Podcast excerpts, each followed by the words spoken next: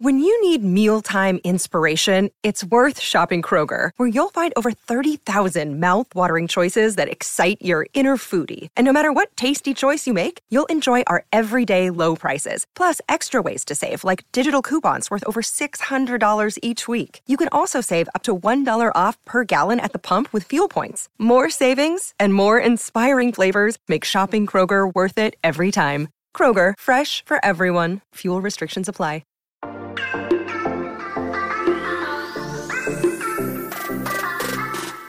Hola, hola, muy buenos a todos y sean bienvenidos aquí a tu podcast Charlas iOS. Y agradecerle nuevamente a usted por acompañarme en un episodio más. Este es el episodio número 53, donde nos reunimos para hablar de la tecnología de Apple, lo que nos gusta. Mi nombre es John. ¡Empecemos!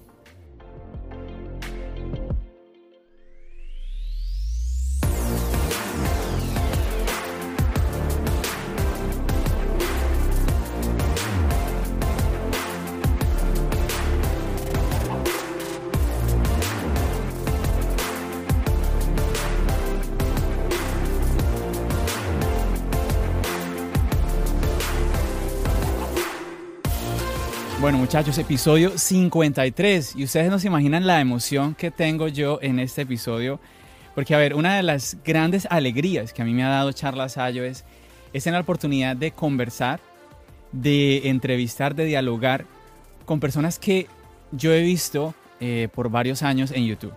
Sí, ustedes han visto que eh, aquí a Charlas Ayos han venido personas que pues seguramente ustedes las, las siguen, ¿no? Como Víctor de Marciano Tech, eh, Gabriel del Se llamaba Gabo, TSK Tech, uh, Tech Santos, Omar de Tecnoboca, en fin, varios creadores de contenido que he tenido el privilegio de entrevistar, de charlar con ellos en este podcast.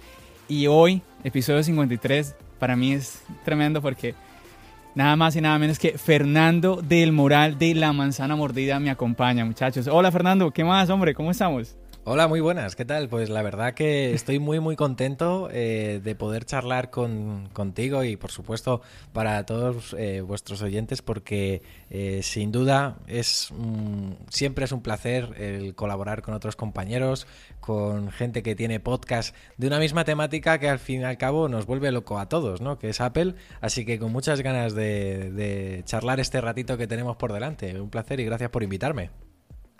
No, Fernando, de verdad que tengo que públicamente agradecerte porque fue supremamente fácil invitarte. Fue muy, fue muy sencillo eh, poder comunicarme contigo y de verdad que sin problema. De verdad que, no sé, no sé, fue, fue muy sencillo organizar contigo. De verdad, muchísimas gracias.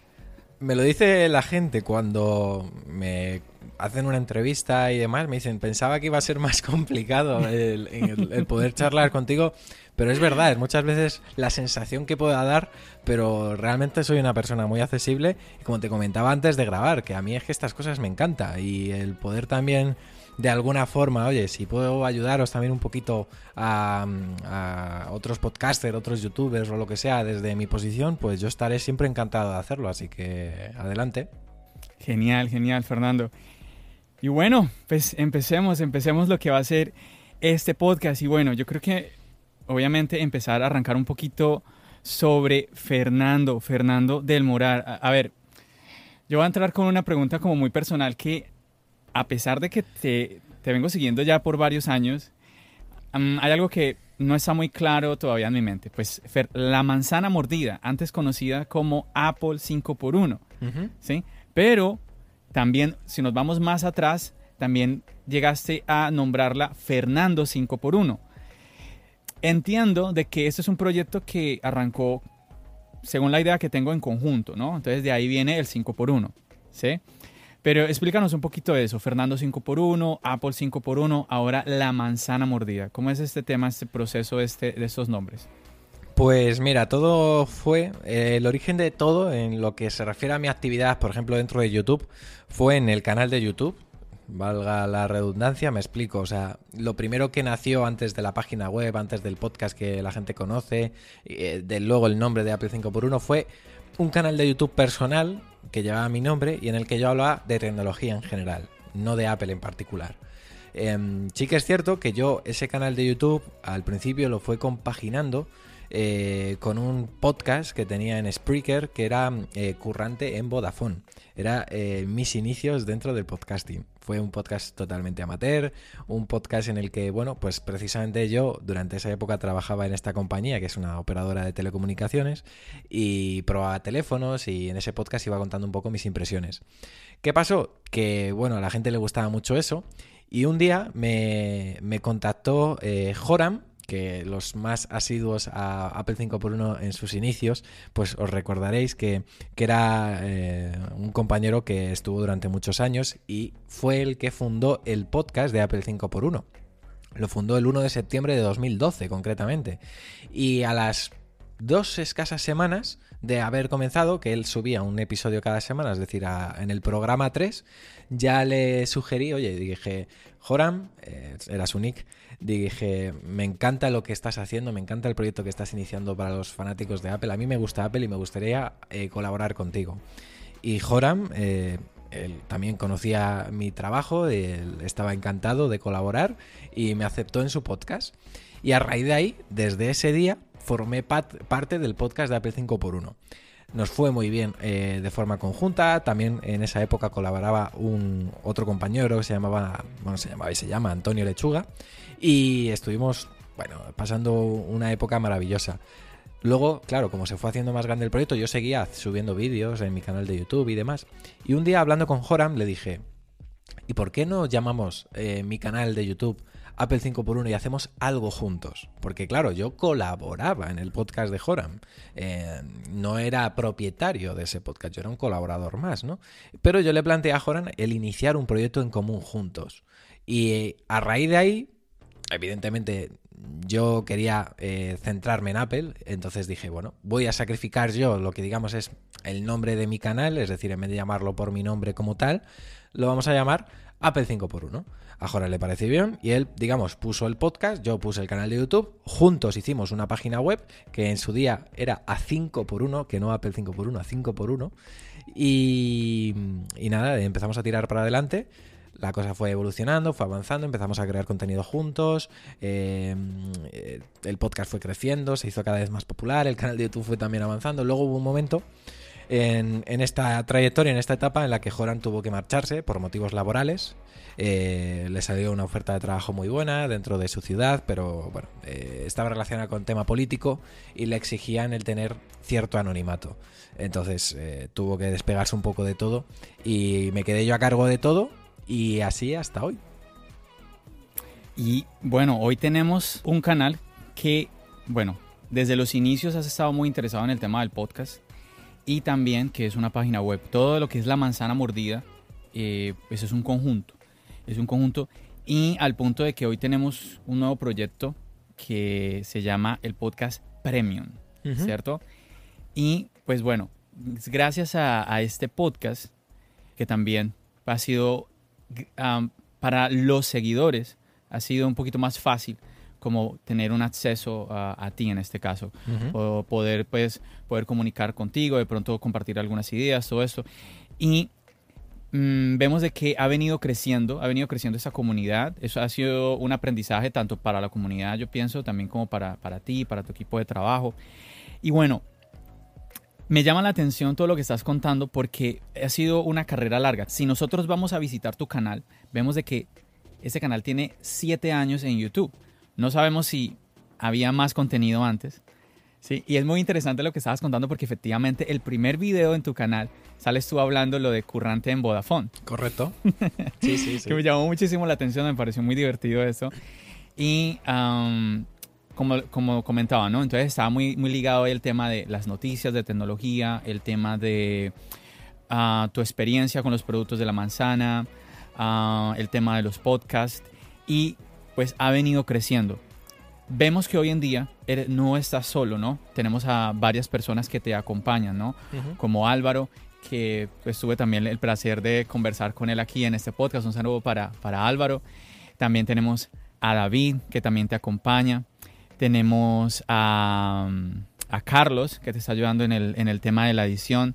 Y también a José Alberto, que estaba colaborando con Álvaro en la página web, ¿no? Pero ahorita ya Álvaro es el que está totalmente encargado de la página web, ¿no? eh, Álvaro está de coordinador y José Alberto pasó a ser redactor. Exacto. Eh, se invirtieron Y esos cambiaron, papeles. Exacto, porque antes era, an- antes era al revés. En fin, que en todo este trayecto, Fernando, pues has conocido estas personas, ¿no? Álvaro nos contaba la experiencia de él, que cómo fue que conoció el proyecto de, de la manzana mordida. Me gustaría que nos contaras cómo fue que conociste, por ejemplo, a David, que vemos que haces como una, una llave con él, como muy importante. ¿Cómo, fue, ¿Cómo fue esto? Eh, ¿Él te conoció por el contenido o ya se conocían de antes? Cuéntanos un poquito. Sí, fue a raíz de los vídeos. Eh, yo hubo una etapa ¿no? en el- canal de La Manzana Mordida, cuando eh, se llamaba Apple 5x1, que hubo una temporada en la que hice unas especies de blogs, ¿no? Y en esos blogs iba contando un poco cosas de Apple, alguna noticia, alguna cosa, pero la iba comentando por la calle. Y pilló un día de casualidad que justo ese vídeo eh, David lo vio y era eh, por su zona, por donde él vive, dice, oye, mm, estás pasando al lado de mi casa, soy suscriptor, eh, me encantan los vídeos que haces, a ver si un día podemos tener la oportunidad de charlar, de vernos. Y como digo, o sea, como es que es así, o sea, yo me, me encanta conocer, me encanta sociabilizar, me encanta estar ahí al lado del suscriptor que nos apoya y tal. Yo dije, pues claro, encantadísimo de, de poder conocernos y quedé con él porque me dijo, eh, claro, yo ya me quedé en contacto, entonces ya cuando él me escribía, pues yo ya estaba muy al, ta- al tanto de lo que iba diciendo. Y hubo un momento en el que me dijo que se había comprado el nuevo iPhone y que si quería podía hacer una charla con él para contarme sus impresiones. Y hubo un vídeo en el canal que creo que está ahí, creo que era el charlando del iPhone 6 eh, o algo así, el vídeo está ahí público, que ese fue el primer vídeo que grabé precisamente con David. Y ese fue además el día que le desvirtualicé. Eh, es una charla que hicimos en un parque que está al lado de su casa y como digo, la gente puede verlo si quiere. Y esa fue una experiencia muy muy bonita y a raíz de ahí empezamos a tener mucho más contacto eh, y mira, hasta que cuando se fue Joram, precisamente, la persona que antes comentaba, eh, él me propuso, dice, Fer, si quieres yo te ayudo, te echo un cable con todo y me pongo ahí eh, la manta a la cabeza y nos ponemos a, hacer vídeos juntos. Y fue ahí cuando empezó David a estar ya más activo en el canal, pero la relación antes de que vosotros lo vierais ya venía de, un poquito antes, a raíz de precisamente habernos eh, visto por un vídeo que, que él reconoció su calle. Me llama muchísimo la atención, Fernando, tu relación con David, porque sí, pareciera que fueran, no sé, desde niños que se conocieran y se ve como esa empatía que hay entre ustedes dos. Un punto llamativo, pienso yo, que es el tema de que, o sea, David no trabaja para ti. No, no, no. David es una persona que todo esto lo hace de forma altruista. Eh, y además él porque él quiere, o sea, no porque no se le haya ofrecido. Eh, él es una persona que le encanta Apple y precisamente saca un rato todas las semanas porque para él esto es su hobby. Igual que hay gente que ve el hobby en ir a echar un partido de fútbol o en ver eh, todas las eh, semanas, eh, los viernes por la noche, una película en el cine o jugar a la videoconsola o X cosa. David disfruta eh, conectando con nosotros una horita todos los días, o sea, todos los días, todas las semanas para grabar un podcast en el que también eh, va alimentando ese hype y esa pasión que tiene por los productos Apple. Eh, yo, por ejemplo, también disfruto mucho de su compañía porque ya, evidentemente, claro, con todo esto pues se ha convertido en un muy buen amigo y al final ya también lo hace porque sabe que me ayuda y sabe que, que a mí me, me, me, encanta estar con él, eh, que lo paso muy bien, eh, además eh, conectamos muy bien, o sea, nos reímos mucho el uno con el otro, el uno del otro también.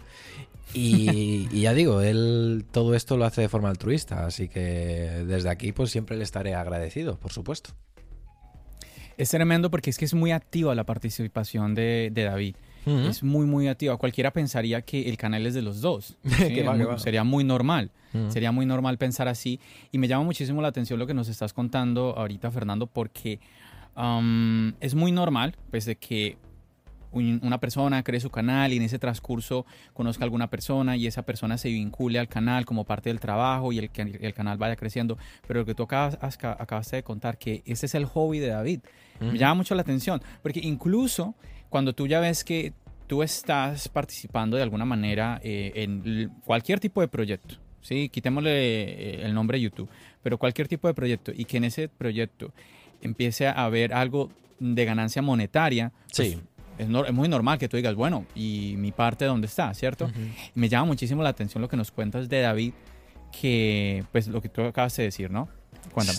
Digamos que, a ver, sí que es verdad que David no tiene una nómina, ni un salario, ni nada. Como digo, porque él precisamente desde el primer día ha declarado que, que es su hobby y demás. Sí que es cierto que durante mucho tiempo le estuve echando un cable con, con, bueno, unos ingresos eh, para su hermano y demás. Y que alguna vez ha habido etapas en las que sí que le he ayudado. También es verdad que le he facilitado muchas compras. Eh, por ejemplo, el tema del MacBook, eh, pues evidentemente el MacBook que yo Oh, es tenía verdad, es verdad, él- sí, sí, sí. Él, él- él no me lo, él no me lo está pagando al precio que a lo mejor lo tendría que estar pagando otra persona, ¿no? Eh, Claro. Sí que es verdad que le he intentado conseguir...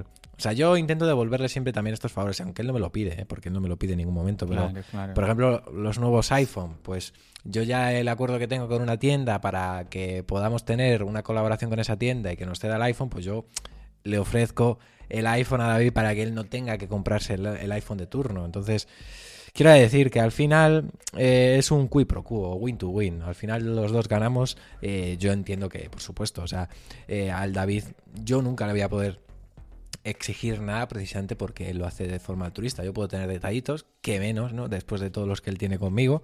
Y, y, por ejemplo, mm, esto también quiero recalcarlo porque responde a muchas de las preguntas que la gente a veces en los vídeos dice, ¿por qué no sale más David? ¿No? O, o es que David ya no está en el canal. Ya no es cuestión de que esté Claro. o no esté o que se le haya echado o no. Simplemente que él al fin y al cabo, ahora con todo el tema del coronavirus y demás, claro, nos hemos visto mucho menos.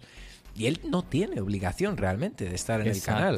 Él, él cuando le apetezca viene. Eso es. Eso es. Es porque él quiere. Tremendo, tremendo. Esto, esto último que acabas de mencionar, eh, Fernando, es una confirmación de eh, la amistad que hay entre ustedes dos. Que no... Es que en serio me, me- me hace reflexionar y qué bueno que nos compartas esto, sobre todo para todos los que nos están escuchando, porque mm, es claro que no se busca el uno sacarle ventaja al otro, sino todo lo contrario. Sino como Correcto. que yo, yo te doy esto y sin esperar nada a cambio. Y tú, ok, yo también quiero de alguna u otra manera también dar mi parte. ¿sí? Eh, sí. Eso es- está, está muy bonito eso y de verdad que eh, yo pienso que es una reflexión muy, muy importante para todos, eh, para mí, para todos los que nos están escuchando. Bueno, Fernando, pero obviamente en todos estos años que pues has tenido como ese regalo de, en esta creación de contenido de conocer a personas como David, como a Álvaro, como a Carlos, como a José, mm, me imagino que has tenido también algunas dificultades. Y te digo esto porque, te, como te he seguido, eh, te he escuchado a veces como desahogarte un poco. desahogarte un poco, sobre todo en los podcasts. Sí. Em, y te estoy hablando de esto, o sea, mucho tiempo atrás, incluso del podcast premium. Sí, recuerdo un- a vez, un- un- alguna vez te escuché un, podcast despidiéndote, que yo dije, ¿qué pasó? Diciéndote como, que- en el que tú decías como que, si mal no recuerdo, como que estabas un poco cansado del, del podcast o algo así, que como que no te estaba dando eh, la experiencia que tú esperabas, algo así, y como que ya parabas el podcast. Sí, eso fue en una etapa en la que mm, efectivamente me noté muy aislado dentro de- del podcasting, ¿no? O sea, creo que eh, teníamos un, programa muy bueno en cuanto a números, estábamos siempre destacadísimos en el número uno en, Apple Podcast y en todos los rankings, pero eh, a pesar de estar ahí arriba, eh, sentíamos la soledad de- del, del sector, ¿no? Del podcasting, estábamos como como que nos ignoraban, ¿no? Yo veía a otros podcasters eh, eh, alimentarse entre sí mismos, ¿no? El, tener interacción entre sus podcasts, el verles colaborativos, el no sé, el fomentar la- el, amiguismo, ¿no? El, tener ah, buenas relaciones entre sí.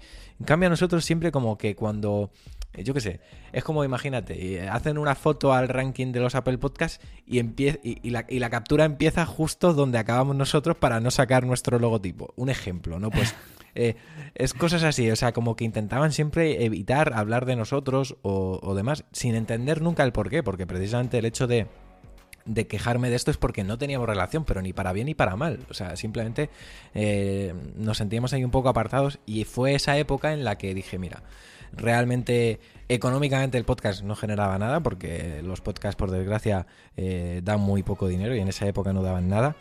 Eh, no sentía la necesidad, o sea, no, no, la necesidad, sino no sentía la, la simpatía de otros compañeros del medio. Y por desgracia el podcast, en, ahora ya sí que hay más medios, ¿no? Pero antiguamente en esa época no te daba tanta interacción de la gente que te escucha, era simplemente números. Tú sabías que había alguien escuchándote, pero no había comentarios, eh, las reseñas, la gente no estaba tan activa en reseñas, es decir, no se hacía ver la gente que estaba detrás, entonces tú sentías que estabas hablando, pero que nadie te estaba, entre comillas, arropando, ¿no? No sé, era una época un poco fría y mi relación con los podcasts ha sido un poco de amor-odio, ¿no? Ha habido muchas rachas, muchos altibajos, pero bueno, ahora por suerte sí que hemos encontrado una dinámica bastante buena. Eh, llevamos ya más de un año haciendo el podcast de forma ininterrumpida, el podcast gratuito. Eh, también ahora el podcast eh, premium, ¿no? Que, que, ya va por 80 programas esta semana. En fin, la verdad que estoy muy, muy contento con el medio porque, como, como dices, sí, ese día me expresé libremente, ¿no? Tanto igual que digo lo contento que estoy cuando estoy contento, como también hay, es un rincón que tengo para expresar cuando, oye, las cosas pues también eh, hay que decirlas, no van tan bien. Y en el Premium precisamente sí que tengo ahora esa libertad 100%, ¿no? O sea, esa... Eh, libertad en el sentido de que pueda explayarme y detallar mm, con palabras mucho más naturales que a lo mejor en un texto escrito o, con, eh, o sin la limitación del tiempo de un vídeo, el cómo me siento y que vosotros podáis verlo y, comprender eh, lo bueno y lo malo que nos va pasando en cada momento. Y ahora de momento estamos en una etapa muy buena, así que no creo que hayáis escuchado quejarme mucho.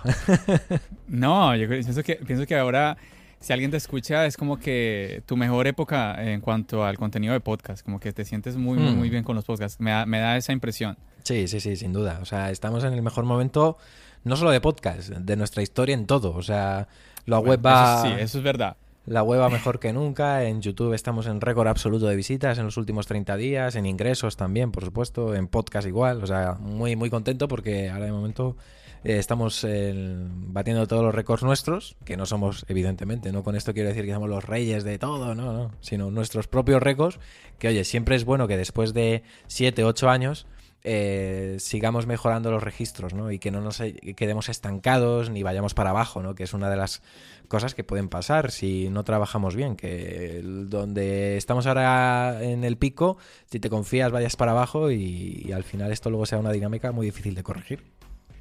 Claro, ¿no? Lo que tú dices es muy importante, o sea, mm, ver uno como, bueno, la expresión que usaste, romper su propio récord, o sea, es uno superarse a uno mismo. Eh, me gusta más esa, esa, expresión, pienso que es mejor, es más sana, sobre todo para uno mismo, que estar uno diciendo, eh, alcanzando el récord de los demás o comparándose uno todo el tiempo con los demás. Eso es muy mal. Eso es un, muy mal vicio que algunas veces todos cometemos. Y eso lo único que genera es ansiedad. Yo, mira, tengo que reconocer una de las cosas que, que no es por, mm, por manía a otros canales ni cosas así. O sea, todo lo contrario, porque les admiro mucho y tiendo a fijarme mucho en ellos. Y es que yo intento, eh, a no ser que sea algo muy, muy, muy, una amistad muy profunda y que, oye, mira, ya solo por el hecho de apoyarles a muerte en todo, como es el caso de los amigos de Nordic Wire, Víctor y Guillem, pero yo intento no estar suscrito a otros canales de tecnología, ni verlos. Pero no por, repito, no por el hecho de que no me caigan bien o porque no me parezcan buenos creadores, sino por no caer en los malos vicios de intentar competir por superarles, en intentar no copiar ciertos temas, en intentar no copiar el cómo hacen algo, y sobre todo, el no frustrarme cuando hemos compartido un tema y yo veo que no he conseguido a lo mejor el alcance que han tenido ellos. O sea, mm. yo soy una persona que a mí cuando me vas a hacer un vídeo, es un vídeo porque, sinceramente, yo he revisado feeds de noticias, que eso sí que veo, feeds de todo tipo de, de, publicaciones web y tal. Y he dicho, este me parece un buen tema para hoy, pero no porque lo haya subido fulanito o fulanita, no. O sea, en general, tengo un criterio propio, intento hacer los vídeos de una forma mm, personal, tal cual me lo he imaginado en la cabeza, y precisamente para evitar el tema de las comparaciones, que siempre odio y además me sabe muy mal cuando la gente en los comentarios me lo dice. Es, es, una de las cosas que, fíjate, aún así después de tanto tiempo me sigue sentando muy mal cuando dicen, has copiado a tal, porque precisamente es todo lo contrario. O sea, llevo haciendo algo que seguramente mucha gente que pase por aquí no te va a decir porque es una manía mía. O sea, precisamente intento no ver esos contenidos para no caer nunca en esa tentación. Entiendo, entiendo. Bueno, Fernando, volviendo un poquito para atrás. Joram, ¿qué pasó con Joram? Porque ya, ya no está en el canal, ya no está en este proyecto. ¿Qué sucedió con él? Bueno, Joram eh, es una persona que también empezó, como he dicho antes, ¿no? con el podcast de la manzana mordida. Estuvo mucho tiempo haciendo el podcast conmigo, o bueno, más bien yo con él, porque el podcast lo empezó él. Y él dio el paso a YouTube, dio el salto, le gustó mucho a la gente con su sección de Loca, ¿no? La, la otra cara de Apple. Y Joram llegó a un punto en el que, bueno, él... Disculpa, ¿cómo, cómo se llamaba? ¿Cómo se llamaba, dice? Joram. Ah, te, te, entendí otra palabra. Te entendí que dijiste loca. Ah, no, loca er, es el espacio, la sección que él hacía dentro del canal de YouTube. Ah, entonces sí, sí era. Sí, sí loca. Okay, loca, ¿y por qué se llamaba así? Porque son las iniciales de la otra cara de Apple. L.O.C.A, la otra cara de Apple. Lo, lo, llamábamos así, internamente decíamos el loca. ¿Has grabado el loca? Sí, te he pasado el loca, ¿no? Y por eso. Qué cosa tan curiosa. Sí, sí, sí, sí, sí fue así. Y precisamente Joram, eh, durante todo ese tiempo, porque Joram cuando hacía esos vídeos de la otra cara de Apple, evidentemente lo hacía mirando a un guion, tenía un QE, un, un, teleprompter, ¿no? Okay, y él leía lo que había puesto porque él tenía una habilidad tremenda, que era que era capaz de escribir un texto de una cantidad de, de, páginas tremendo en muy poco tiempo. Y era por su trabajo, porque él compaginaba su trabajo de Apple 5x1, ¿no? En esa época, eh, como digamos, asesor de una persona dentro de la política aquí en España. Y escribía los guiones, los discursos que daba esa persona, etcétera. ¿Qué pasa? Que se acercaron elecciones aquí en España, elecciones autonómicas, y le ofrecieron un puesto muy importante dentro de las listas de X partido, de un determinado partido político aquí en España. Y claro, ese partido le, le requería el aislarse un poco en cuanto a visibilidad pública. Es decir, pues aislarse, alejarse un poco del canal de YouTube, de estar tan expuesto, porque querían un perfil un poco más privado, ¿no? Y a raíz de ahí, eh, Joran pues tomó la difícil decisión, que tengo que reconocer que le costó muchísimo ¿eh? aceptarla, eh, porque él es enfermero de profesión y de carrera. Él no estaba metido para nada en política, pero sí que es cierto que eh, el partido que le quiso meter en esas listas sí que le garantizó un puesto, una plaza en un hospital para cuando acabara todo y eso era para él una tranquilidad de cara a futuro. Entonces, al final aceptó ese sacrificio, bueno, sacrificio, que era lo, su profesión al fin y al cabo, ¿no? Pero aceptó y claro, al final pues tuvo que marcharse y estuvo en un segundo plano y fue un suscriptor, fue el, mejor suscriptor que pudimos tener durante mucho tiempo. Eh, porque claro, se pasó de estar eh, implicado al 100% a estar en la barrera, ¿no? Como dicen eh, aquí en España, ¿no? Pero, pero bueno, la verdad que tengo que reconocer que llevo mucho tiempo sin hablar con él. Con el tiempo, por desgracia, fuimos perdiendo el contacto. Pero es una persona a la que le estaré eternamente agradecida por todo lo que me apoyó también, por todas las conversaciones que tuvimos en buenos y malos momentos por los momentos compartidos y que le deseo lo mejor. Si me escucha, pues nada, un fuerte abrazo. súper, súper.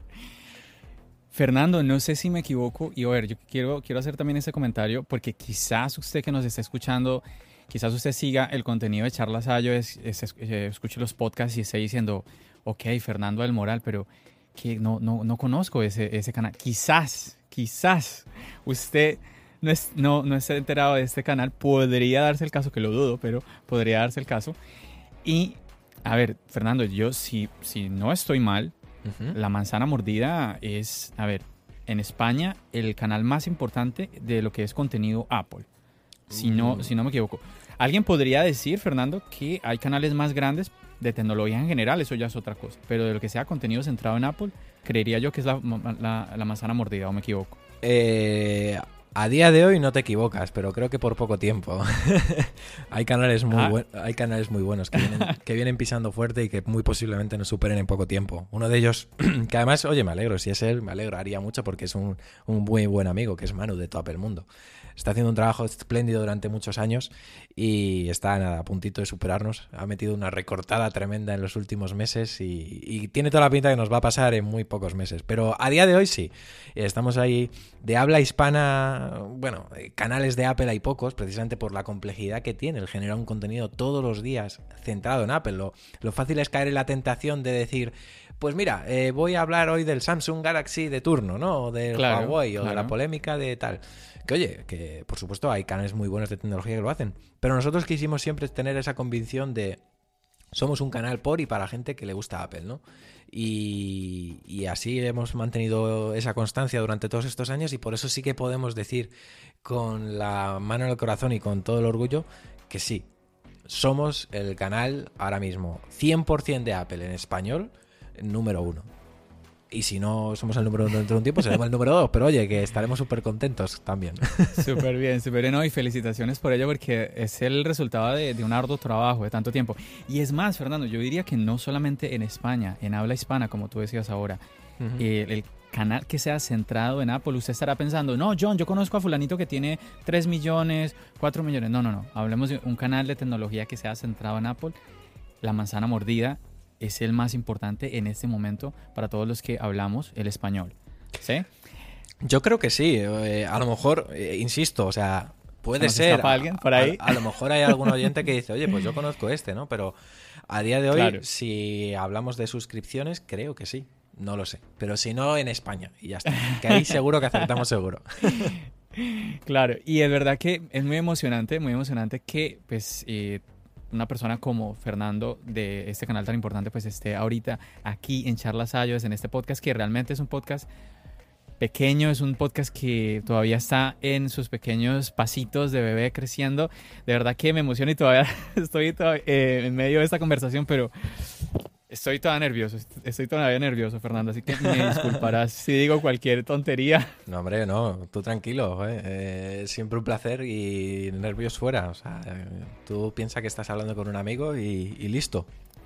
Y es interesante lo que tú decías ahora, Fernando, sobre el tema de de pronto irte a hablar de un Samsung o irte a, a hablar de otra marca, que sé que has experimentado un poco, por ejemplo, con Huawei, sé que has experimentado un poquito lo que el tema de las cámaras, que a veces has compartido algunas tomas que has hecho en, alguna, en algunos días de vacaciones o algo. Dime. Sí, a ver, eh, tengo que matizar. El tema de Huawei realmente no era por el mero interés de hablar de Huawei, que también, por supuesto, me parece una marca tremendamente buena y que me, me parece muy, muy mal lo que le está pasando, ¿no? Me parece muy Mm. injusto. Fue también por un favor, o sea, porque yo, por ejemplo, con la responsable de prensa de Huawei aquí en España, que se llama Cristina, eh, tengo una muy buena relación de amistad eh, y, sé que muchas veces eh, Huawei, pues, en canales de tecnología pues la discriminan un poco, la dejan así como un poco aislada, eh, eh, la tratan como una más, no sé, era una época en la que quisimos ayudar a, a, a dar un poco también visibilidad a Huawei, ¿no? Sí que es verdad que al final somos un canal de Apple, entonces, Ujú. quiero decir, siempre metíamos el Huawei comparándolo con algún iPhone o con alguna Sí, cosa, ¿no? sí, sí, sí. Yo, yo, yo, por ejemplo, yo, yo que pues consumo el canal, yo lo recibí de esa manera. No, no, nunca, Sí, sí, no pensé como que, oh, se- se- ya se están yendo como a otras marcas. No, no, no, No, nunca no, lo recibí de esa manera. No, no, no, no, para nada. Another day is here, and you're ready for it. What to wear? Check. Breakfast, lunch, and dinner? Check. Planning for what's next and how to save for it? That's where Bank of America can help. For your financial to dos, Bank of America has experts ready to help get you closer to your goals. Get started at one of our local financial centers or 24-7 in our mobile banking app. Find a location near you at bankofamerica.com slash talk to us. What would you like the power to do? Mobile banking requires downloading the app and is only available for select devices. Message and data rates may apply. Bank of America and a member FDIC.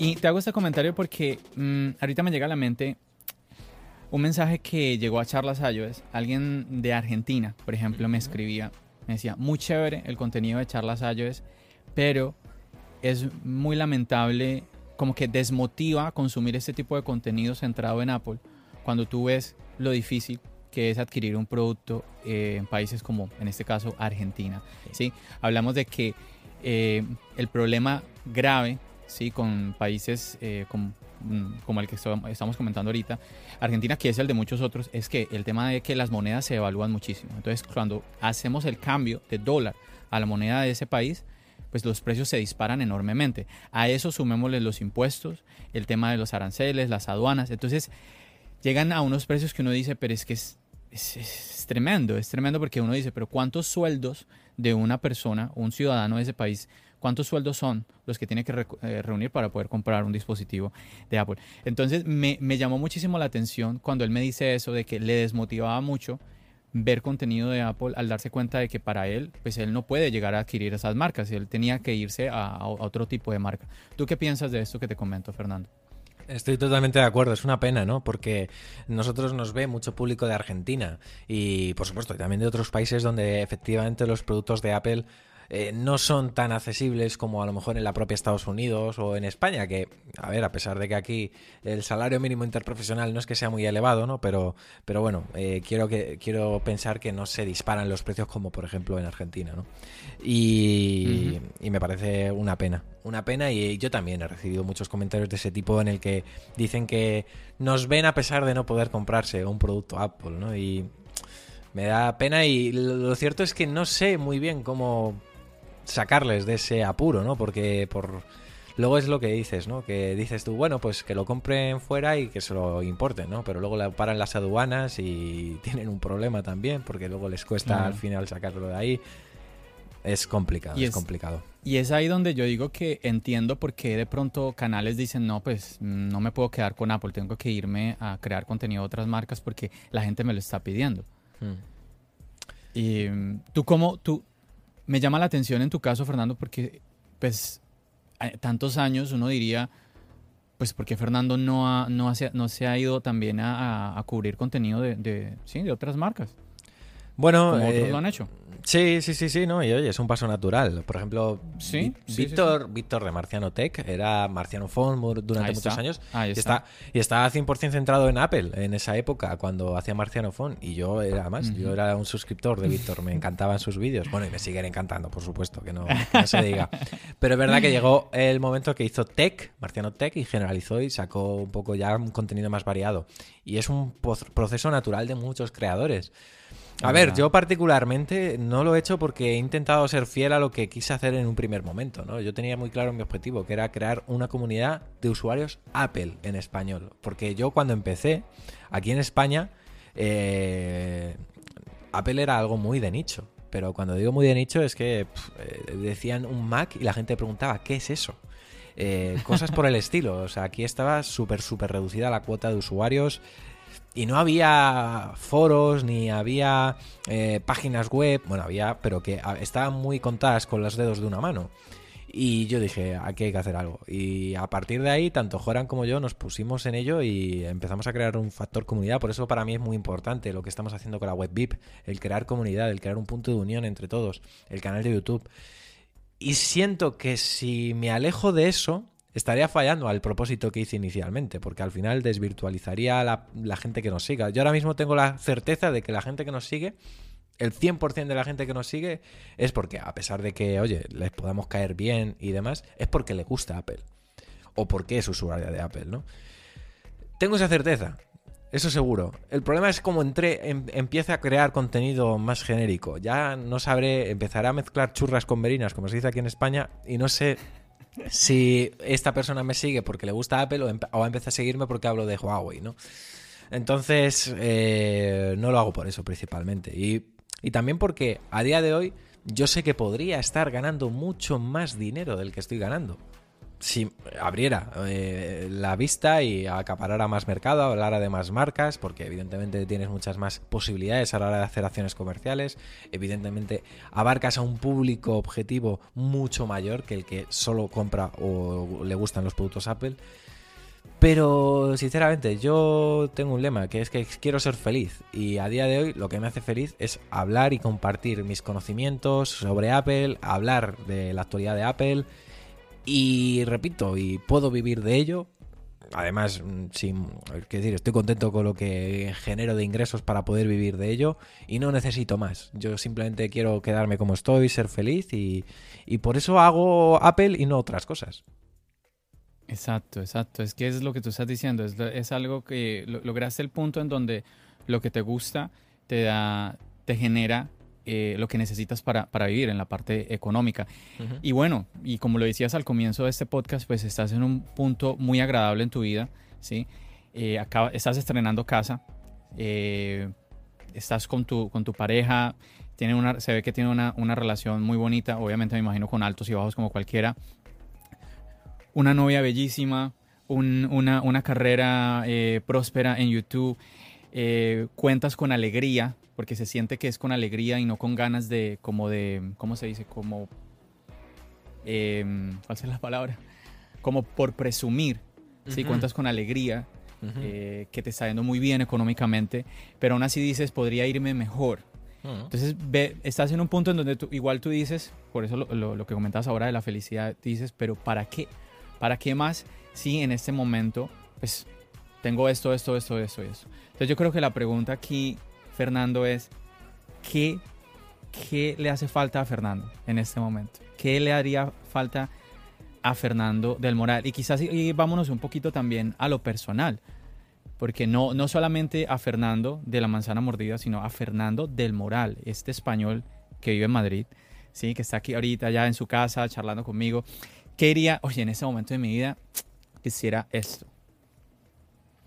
Ostras, es muy buena pregunta, ¿eh? Eh, y además esto demuestra que no, la entrevista no estaba para nada con las respuestas preparadas, o sea, porque la pegué, la pegué. Me has pillado tremendamente. A ver, quizás en cuanto a retos, ¿no? Por, ponerte, por ejemplo, un ejemplo profesionales, ¿no? En la manzana mordida siempre tengo ahí una espinita, ¿no? Que tengo clavada, ¿no? Y el día que llegue, pues seguro que me alegraré un montón y la gente que me lleva siguiendo años, me llega, me lleva siguiendo años, también que se alegrará mucho, que es el poder asistir algún día a una keynote de Apple, ¿no? Para mí sería como oh. el culmen, ¿no? El haber empezado de cero eh, como currante en Vodafone y haber cumplido, aunque solo sea una vez, ¿no? El haber cumplido el sueño de pisar el Apple Park, el Steve Jobs Theater, donde están y han pasado las mentes más creativas e ingeniosas de la tecnología, ¿no? Como, como son la gente que trabaja en Apple, ¿no?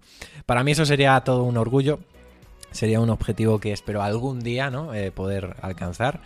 Seguiré trabajando duro para ello. Y en lo personal,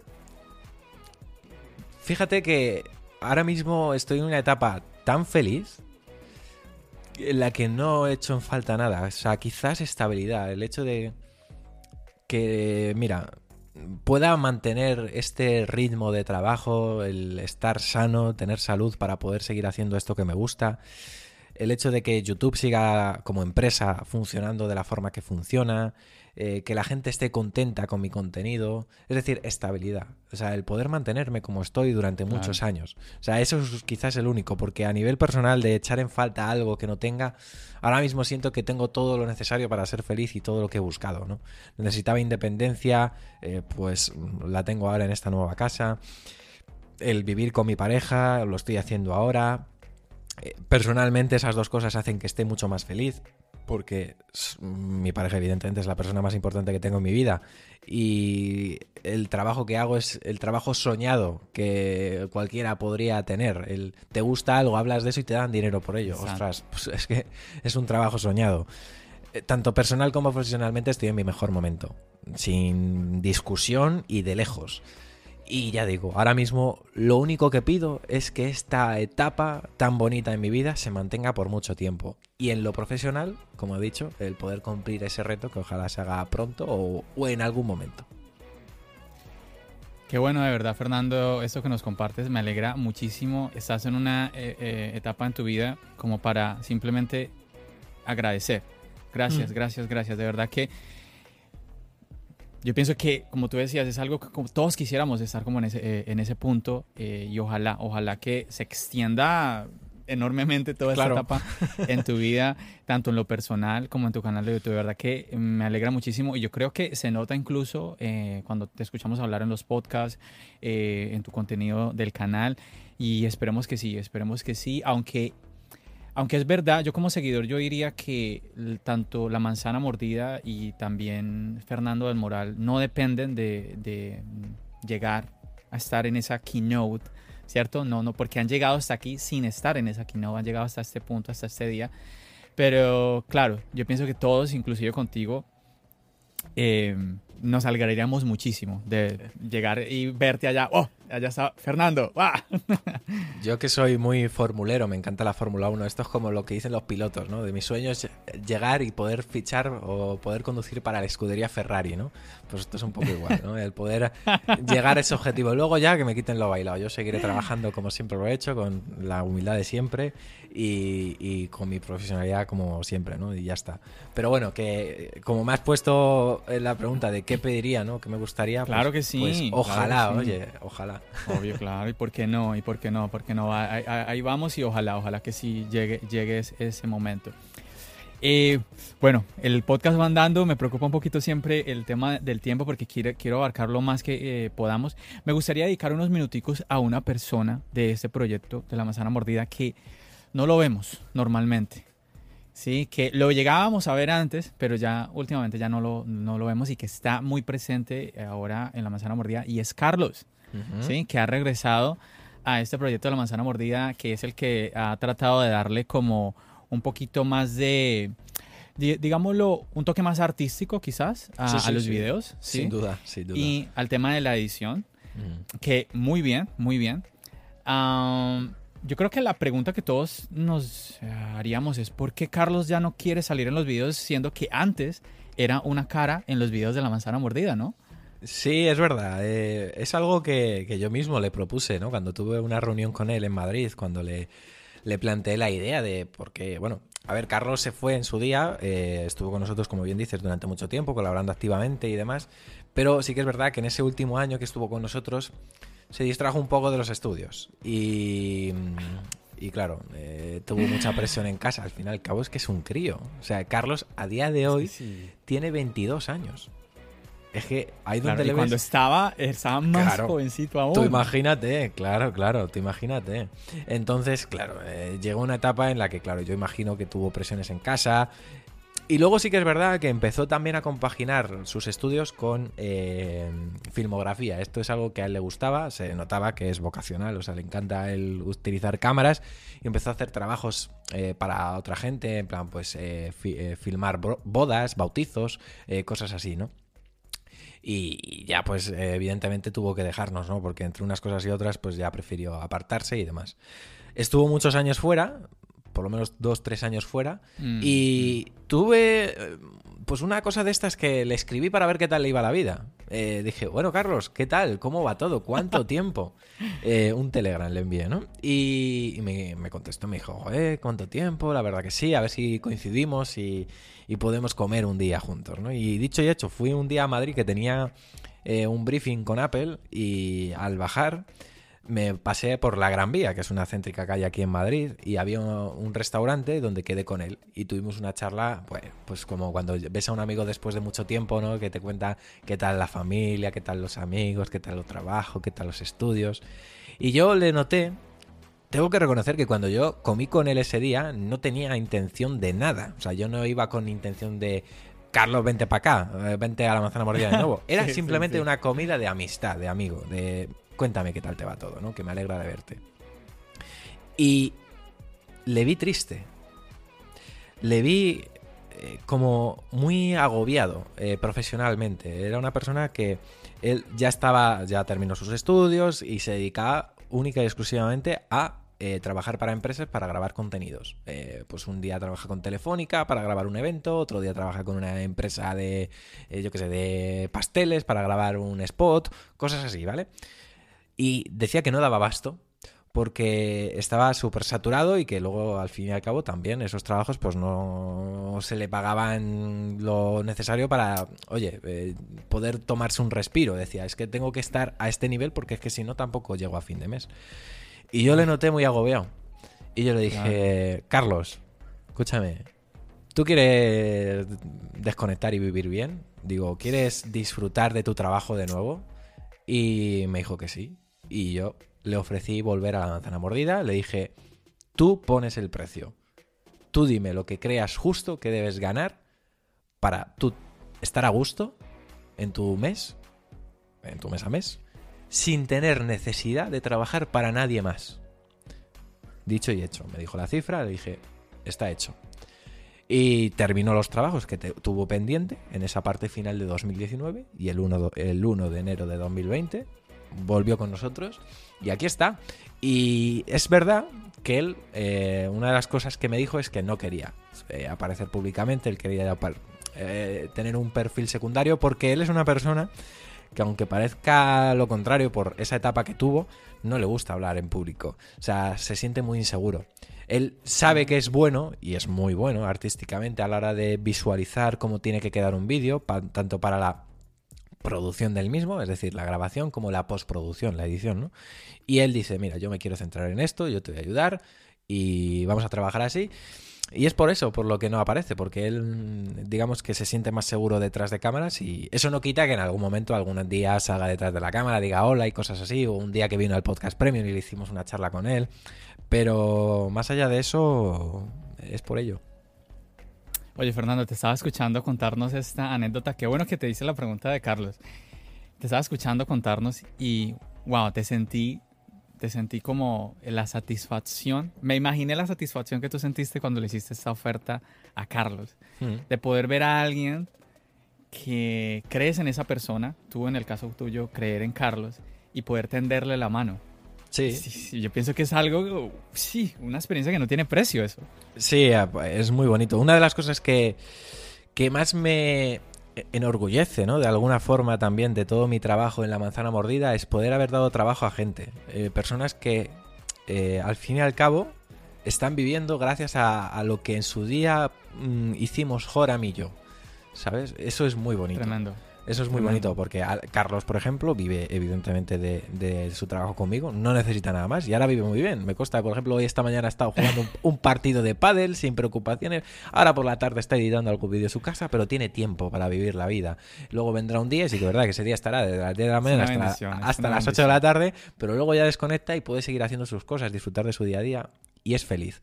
Cosa que antes, cuando yo le vi ese día en Madrid, me dio mucha pena porque es una persona muy alegre y me costaba verle así. Le noté bastante más apagado de lo que yo le recordaba. Álvaro igual, Álvaro es una persona que vive de la manzana mordida con su salario, eh, ya no necesita más. Él ha compaginado un tiempo con los estudios, pero él ahora mismo ya puede hacer lo que quiera. José Alberto igual. Es decir, que es una sensación muy bonita y, y de verdad que uno se siente muy orgulloso cuando repasa estas cosas. Claro. Devolvamos el tiempo. ¿Tú te imaginas esto al Fernando de hace siete años atrás? Esto que estás viendo ahora, y no, insisto, no, no, no pensemos en el tema monetario, sino en estas satisfacciones, porque tú podrías incluso estar ganando, no sé, así como hablabas ahora, dos, tres, cuatro veces más, pero sin estar viviendo cosas tan ah, significantes como lo que acabaste de contar de la experiencia con, con Carlos. ¿Tú te llegaste alguna vez a imaginarte esto siete años atrás? No, no, no, para nada. O sea, yo era bastante corto de miras y siempre lo he sido. Y esto es una de las cosas que David siempre me ha dicho. David siempre me dice que, que soy mm, muy modesto a la hora de visualizar el potencial que tengo. O sea, me dice, tú tienes mucho más potencial, pero no te lo crees. Y, y sí que es verdad que luego es verdad que con el tiempo efectivamente se van consiguiendo cosas que, joder, mucha gente quisiera, ¿no? Y, y, parece que no me doy cuenta, pero que las voy consiguiendo. Y es verdad que yo en ese aspecto sufro mucho del síndrome del impostor, que esto en marketing seguramente mucho le suene, ¿no? Que, que, es el hecho de que tú sientes que tu trabajo no, no, está bien hecho, a pesar de que luego sí que está bien hecho y la gente lo valora como bueno. Por eso tengo esas manías, que repito, que no son ni envidias, ni celos, ni competencias, ni leches, de no visualizar lo que hacen otros creadores, porque tiendo a menospreciar mi propio trabajo eh, con mm. eso. Eh, es una costumbre, es un, trastorno obsesivo que tengo yo aquí. Eh, con todo, por supuesto, salvando las distancias con la gente que de verdad tenga problemas de este tipo, ¿no? Pero, pero espero que se me entienda que son cosas mías y, manías que tengo, pero, pero sí, no, ni, ni de lejos me imaginaba todo esto. Fernando, pero bueno, siguiendo eso, como esa línea de la que te acabo como de dibujar un poco, esa línea de tiempo, si pudieras tú regresarte, yo no sé si quizás te lo hayan ya preguntado en, alguna otra ocasión, pero si pudieras regresarte en el tiempo, ¿tú qué le, qué le dirías al Fernando de hace siete años? Pues al Fernando de hace siete años quizás le diría que, que hubiera tenido mucho más aguante en el, a la hora de asimilar ciertos comentarios de suscriptores o de otros creadores. Creo que sí que es verdad que yo me he dulcificado mucho en los últimos años. Ya no me meto en guerras ni, ni caigo en provocaciones de algunos suscriptores o, o, de algunos tuiteros, pero yo tuve una época al principio, era una persona muy impulsiva, muy... Que en vez de hablar esas cosas para mi círculo interno, eh, cuando me he encabronado con alguien, ¿no? pues eh, lo expresaba públicamente. Y eso al final dio una imagen de mí en los primeros años que no es la que ahora mismo reflejo. O sea, porque creo que al fin y al cabo soy una persona ahora mismo Mm, soy, yo me llamo el abuelo cebolleta, ¿no? Porque prácticamente escribo poco en Twitter, lo poco que escribo pues, suele ser publicaciones para ayudar a la gente con cositas de Apple o con noticias. En Instagram estoy totalmente desaparecido, ya prácticamente no publico nada más que la cuenta de la manzana mordida.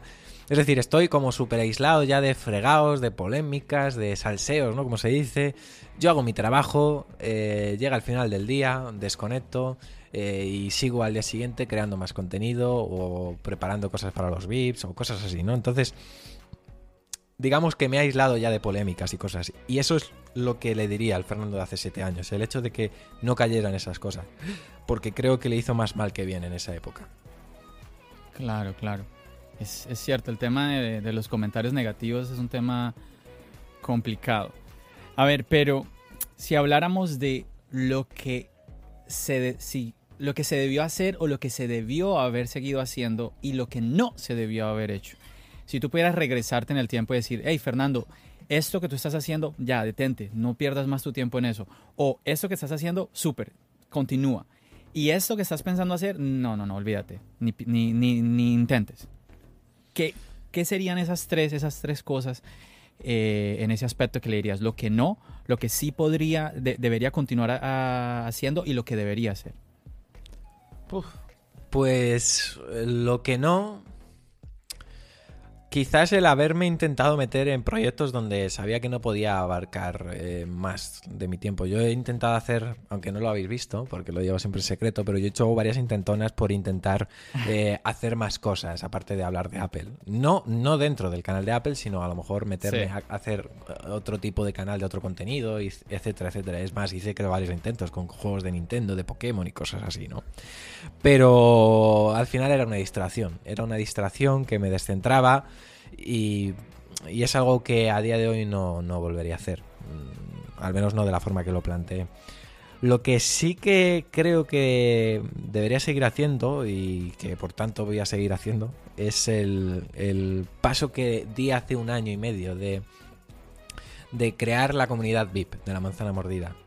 Creo que para mí, eh, a pesar de que YouTube es mi fuente de ingresos principal, ahora es mi principal obsesión el, crear una plataforma que ayude a los usuarios de Apple a, encontrar algo más que un podcast. A día de hoy es un podcast premium porque empezamos hace poco más de un año. Es, una plataforma que está creciendo de la nada, ¿no? Pero el hecho de que el fin sea conseguir un punto de encuentro para usuarios Apple que puedan no solo disfrutar de aficionados de Apple como nosotros, un podcast que, eh, que subimos todas las semanas, sino una plataforma donde poder aprender a través de cursos, una comunidad en la que poder interactuar de una forma mucho más profunda que a, a través de un simple chat en comentarios de YouTube o de un Twitter.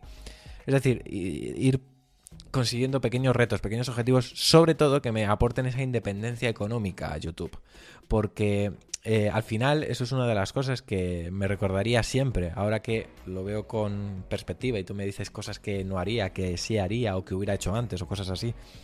Es el haber dado pasos de este tipo, porque al final cuando dependes de una empresa como YouTube, nunca sabes lo que puede ser YouTube de aquí a cinco años. Puede que se vaya a pique o puede que vaya mejor que nunca, pero nunca se sabe, ¿no? Siempre te genera cierta incertidumbre.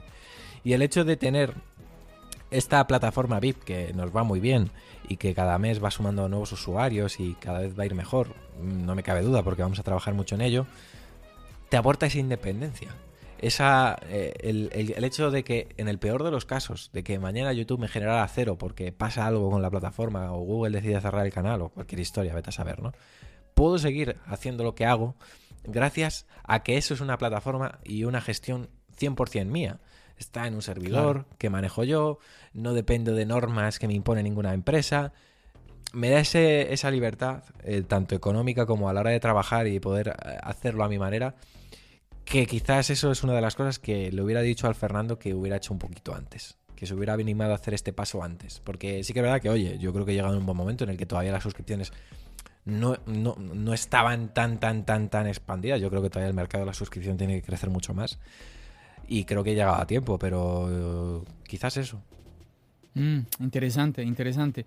Fernando, y pensando en eso, pensando un poquito en el pasado, bueno, y que hablabas ahora de que estás en una época eh, donde estás disfrutando muchísimo, estás en una época muy, muy buena de tu vida.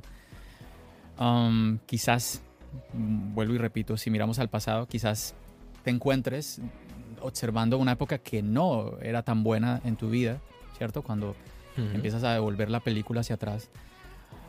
¿Cómo, cómo una persona que no está, que no está disfrutando de, de las mieles, por así decirlo, que quizás un Fernando del pasado, eh, con ciertas dificultades de X o Y tipo, ¿cómo una persona así pudo mantener eh, la creación de contenido de lo que es hoy en día la manzana mordida? Y te hago esta pregunta, Fernando, porque yo sé que muchos de los que nos están escuchando están en ese punto, están creando contenido y están luchando así como tú hablabas ahora, con ese agobio, con esa presión de crear un video, de editar un video, de, de, subir algo, un contenido, quizás un podcast, y al mismo tiempo ver que no crece.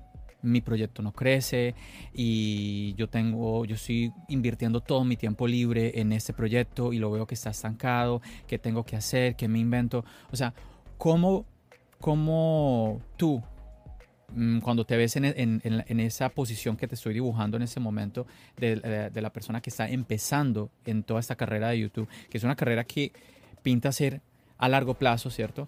Ah, ¿Cómo tú pudiste soportar esos días no tan agradables de presión, de, de, no, quizás yo debo tirar la toalla, quizás esto no es lo mío, quizás debo hacer otra cosa. Cuéntanos un poquito de ese punto específico en tu carrera de creador de contenido. A ver, entiendo esa situación porque evidentemente es un proceso que todos hemos pasado, ¿no? Y yo particularmente eh, tengo que reconocer que me sentí muy apoyado en su momento por otro canal de YouTube también muy conocido, Sergio Navas de Isenacode. Eh, oh. Es un canal que, bueno, fue de los que me animó a, seguir y a darle continuidad al tema de, de YouTube. Él tenía el canal de Isenacode desde antes que yo tener el de el de recuerdo que llegaste a hacer, hacer podcast en tu canal, incluso con Sergio, sí. Correcto, sí, sí, tuvimos una muy buena relación y es verdad que eh, en esa época eh, fue de los que me animó a continuar. en su canal todavía no se llamaba Isenacode, se llamaba Esenabas 10, me acuerdo. Y, y él me fue, fue dando muchos consejos y yo tuve, por las noches tenía muchas videollamadas con él y estábamos analizando datos y me dijo, esto es una carrera de fondo, tienes que ser constante, tienes que darle continuidad y, y no venirte abajo, porque al final el tiempo em, premia, ¿no? Y sí que es verdad que ahora hay mucha, más competencia que en su momento cuando yo empecé, ¿no? Pero yo sigo creyendo que si hace, alguien hace un buen trabajo y se sabe destacar, o sea, si su contenido destaca y no hace lo mismo que todo el mundo, al final acabará creciendo. O sea, yo creo que ahora mismo la clave está en saber diferenciarse. Yo tuve la suerte en, esa época de que no había muchos canales del tipo que tenía en ese momento. O sea, canales de Apple en su momento tampoco había mucha conocida. Daros cuenta, yo no sé, YouTube cuando empezó a funcionar, 2010 puede ser o 2000 no, no antes, antes. Un poquito antes, del 2010. Ahora mismo no lo recuerdo, pero bueno, que YouTube no tenía como tanto... 2006, 2007 creo. Pues fíjate, y yo, y, yo estaba en 2012, 2013, ¿no? Entonces no había tampoco tanto tiempo como ahora que ya en, 2000, en pleno 2020, casi 2021, ya hay un montón de canales de lo mismo, ¿no? No, y que cuando empezó YouTube, Fernando, si recordamos, eh, lo, que son los comerciales, eso no existía. O sea, la gente que hacía videos en ese entonces no ganaba era nada. Nada. O sea, eh, eh, YouTube no pagaba nada. Esa era la gente que lo hacía simplemente por gusto. No, no, no. Yo, yo para empezar a generar mis primeros ingresos me tiré casi un año, año y medio haciendo contenido de free, como digo yo, gratis, eh, prácticamente. Y, ojo, eh, que no era un contenido que hiciera de Pascuas a Ramos, eh, no era un contenido que hiciera de semana a semana, yo era un contenido que hacía un vídeo mínimo todos los días. Eh, fui en ese aspecto muy regular, muy constante, eh, porque una de las cosas que tienes que hacer cuando empiezas de cero es hacerte notar. Si subes un vídeo a la semana, es más difícil que si subes uno todos los días, porque al fin y al cabo acabarás apareciendo en recomendaciones, etcétera, y siempre habrá. Muchas veces dices, no sé qué subir, eh, porque no sé si esto será un buen tema o no será un buen tema, pero si subes cinco vídeos, es mucho más fácil que te salga uno bueno que si subes uno a la semana. Entonces, eh, es verdad que al principio es mm, ir un poco en plan bombardeo, ¿no? E intentar estar Wow. hasta, hasta en la sopa. Eh, hablo de mi experiencia, lo que a mí me funciona. Claro, claro, claro, claro, claro. Que no sé si ahora en esta época es lo mejor, pero yo al menos si tuviera que empezar de cero sería lo que haría, estar muy Pero es presente. una buena, es una manera positiva de verlo, Claro, o sea, me parece. estar muy presente, el generar un contenido. Crea, crea que algo bueno tiene que salir. Hombre, claro, o sea, tú date cuenta, eh, al final, eh, plataformas como YouTube, eh, podcast también, y creo, ¿no? Eh, las plataformas premian la viralidad. Entonces, eh, tú puedes hacer un muy buen trabajo, pero tienes que crear al menos contenido viral una o dos veces al mes o cada cierto tiempo, porque si no, no destacarás. O sea, al fin y al cabo, tienes que aparecer en las recomendaciones y plataformas de este tipo premian la viralidad. Y tienes que forzarte a generar un contenido viral. ¿No sabes cómo hacer un contenido viral? Pues crea mucho contenido, que alguno, el menos pensado, a lo mejor se te hace viral, ¿no? Es una de las cosas que yo, que yo tengo. Y con Muy ese bueno, contenido, con ese contenido viral, cazarás a alguien. Ese alguien se quedará. Y luego, si lo combinas con un contenido regular que tenga unos estándares de calidad Claro. que, oye, eh, satisfagan lo que esa persona necesita en ese momento, se quedará. Y es un poco la, la máxima que yo he seguido durante toda mi trayectoria en YouTube.